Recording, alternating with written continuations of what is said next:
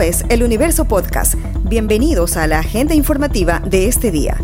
Hoy es miércoles 9 de febrero de 2022. Lo saluda Juan Pablo Pérez.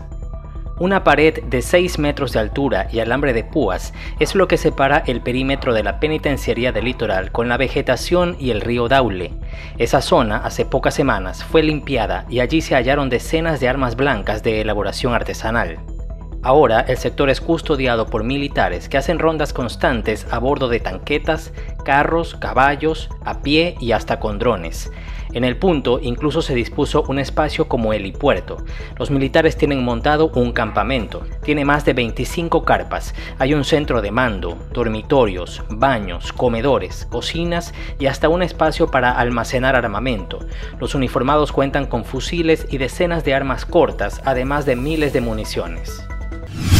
Desde que el gobierno conformó la Comisión para la Pacificación Penitenciaria, el sacerdote puertorriqueño Luis Barrios visita por segunda vez Ecuador por este tema. Hace más de 15 años participó en otro proceso de pacificación que involucraba a dos pandillas urbanas. El religioso es psicólogo forense y profesor en Estados Unidos. Es activista por los derechos humanos y se define como un hombre de izquierda que no teme decirle al régimen que lo trajo lo que está mal o no funciona en las cárceles del país. Después de recorrer los centros reclusorios de Esmeraldas y la penitenciaría del litoral en Guayaquil, Barrios habló con El Universo sobre avances y posibles soluciones para llegar a la paz. Eh, teorías básicas te dicen que cuando tú tienes un hacinamiento, hasta los animales se pelean. si tú lo sabes, ¿por qué tienes todo este hacinamiento? Que podemos resolver esto si empezamos a trabajar primero con sacar a todos los que ya cumplieron sentencia mínima. Ahí hay un montón de gente que tenía que salir en el 60%. El montón están en el 80 y el 90. Eso no debe estar ahí. Un montón de personas, ayer estábamos en Esmeralda, gente de 93 años. La constitución dice que ninguna persona en la categoría de envejecientes puede, ya, ya no debe estar ahí. Gente sin piernas, gente que no se puede mover, gente que no se puede bañar. Dice, ¿y qué te hacen con esta gente aquí? O sea, es una violación a los derechos humanos.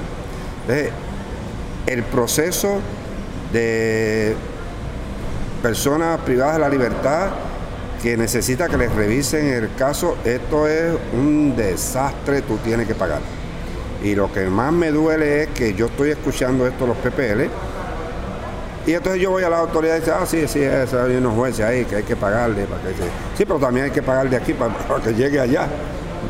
Eh, o sea que... Corrupción. Pues. sí, la corrupción es un cáncer ahí. Y esto, o sea, quien está pagando las consecuencias grandes son los PPL. O sea, ninguno de estos centros, hermano, son rehabilitación. Un reto que tendrá el Consejo Nacional Electoral para las elecciones seccionales de 2023 será el de organizar 38 debates entre candidatos a alcaldes y prefectos. Se estima que se presenten más de 90.000 aspirantes a ser alcaldes, prefectos, concejales y miembros de juntas parroquiales. Los debates se realizarán el 14 y 15 de enero. Para candidatos a prefecturas se harán en Esmeraldas, Carchi, Manabí, Santa Elena, Los Ríos, Azuay, Cañar, El Oro, Loja, Guayas, Chimborazo, Tunguragua, Bolívar, Cotopaxi, Imbabura, Santo Domingo de los Áchilas y Pichincha. Para candidatos a alcaldes, estos se organizarán en Esmeraldas, Viejo, Manta, Chone, Santa Elena, Babahoyo, Quevedo, Cuenca, Machala, Loja, Guayaquil, Milagro, Daule, Durán, Riobamba, Ambato, la Tacunga, Ibarra, Otavalo, Santo Domingo y Quito.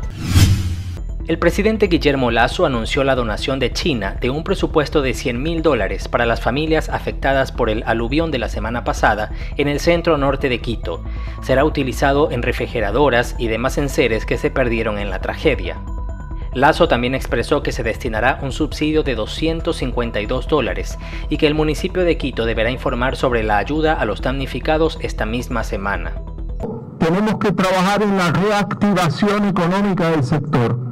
Hay algunos negocios que se han perdido y para eso Van Ecuador con los créditos al 1% y hasta 30 años tendrá la misión de focalizar esos recursos en las zonas afectadas no solo eh, por el aluvión de la vasca, sino en todos los lugares, que son cerca de 26 frentes que se han visto afectados por el invierno. Eh, luego, también desde el BEDE vamos a proveer recursos para los gobiernos autónomos descentralizados, prefecturas o municipios que requieran recursos para poder llevar a cabo labores necesarias para mitigar estos riesgos. Por su parte, el alcalde Santiago Guarderas presentó el plan de rehabilitación y reactivación de la zona afectada. El sector se mantiene con resguardo y continúan los trabajos de limpieza en la zona cero, en el sector de la comuna.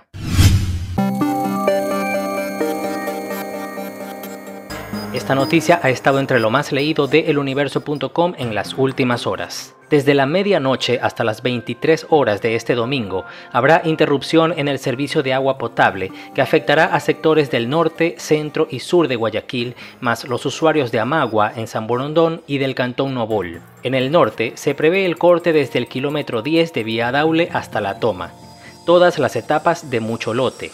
Las orquídeas, etapas 1 a las 7 de Samanes, Guayacanes, etapas 13 y 14 de La Alborada, Vergeles, Juan Montalvo, Pascuales, entre otros. En el sur, la suspensión será en sectores como Viernes Santo, Trini Puerto, Valdivia, Isla Trinitaria, Guasmos Norte, Central, Sur y Oeste, Sopeña, Floresta, Almendros, La Ceiba, 9 de octubre, La Pradera y Los Vergeles. Esto fue lo más destacado de la jornada. Hasta la próxima.